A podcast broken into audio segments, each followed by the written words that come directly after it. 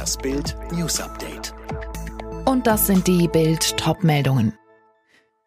Berlin will auch Supermarktkassierer zuerst impfen.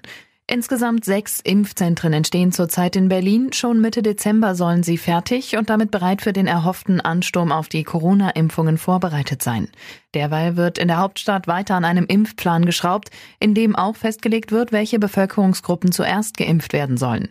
Wie der Rundfunk Berlin-Brandenburg jetzt unter Berufung auf ein Papier der Gesundheitsverwaltung berichtet, zählen auch Personen aus Bereichen der Daseinsvorsorge zu denjenigen, die zuerst eine Impfung erhalten sollen, also auch Supermarktmitarbeiter. Time Magazine kürt 15-Jährige zum Kind des Jahres. Das Time-Magazin hat die 15-jährige Gitanjali Rao aus dem US-Bundesstaat Colorado zum Kind des Jahres gekürt und damit erstmals eine solche Auszeichnung vergeben.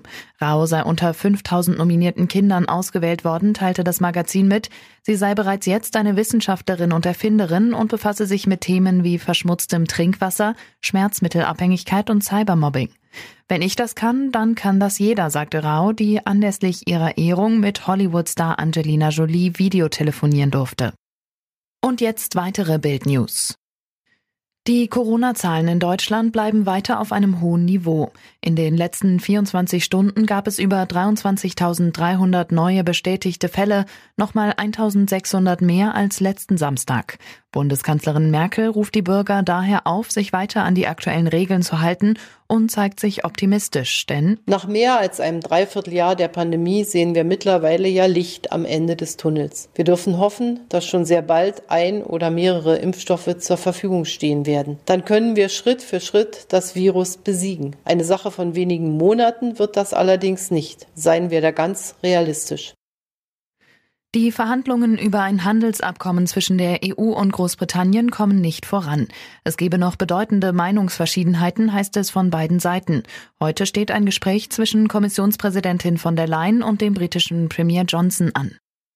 Die Bildungsgewerkschaft GEW will Schüler und Lehrer entlasten und den Lernstoff wegen der Corona-Pandemie verringern. Jana Klonikowski mit den Details. Die bisherigen Schutzmaßnahmen reichen nicht aus. Das zeigt die steigende Zahl an Schulschließungen, sagt Ilka Hoffmann von der GEW, dem Redaktionsnetzwerk Deutschland. Deswegen sei es sinnvoll, den Lernstoff und auch Tests und Prüfungen zu reduzieren. Gleichzeitig hält die GEW konsequenten Wechselunterricht für wichtig. Erst wenn damit eine Entlastung geschaffen worden sei, könne man über andere Dinge wie eine Verlängerung der Winterferien nachdenken. In Moskau sind heute Dutzende Corona-Impfzentren für Hochrisikogruppen geöffnet worden. Mehrere tausend Menschen waren schon da. Russland ist eines der am stärksten betroffenen Länder der Welt. Die frühe Zulassung des russischen Impfstoffs noch vor Abschluss der klinischen Studien hatte international für Kritik gesorgt. Argentinien führt eine Reichensteuer ein, um mit dem Geld die Corona-Hilfen zu finanzieren. Die Regierung hofft auf drei Milliarden Euro zusätzlich, die sie von den 12.000 reichsten Argentiniern einnehmen will. 20 Prozent des Geldes sollen in die medizinische Versorgung fließen, der Rest in Finanzhilfen. Alle weiteren News und die neuesten Entwicklungen zu den Top-Themen gibt's jetzt und rund um die Uhr online auf Bild.de.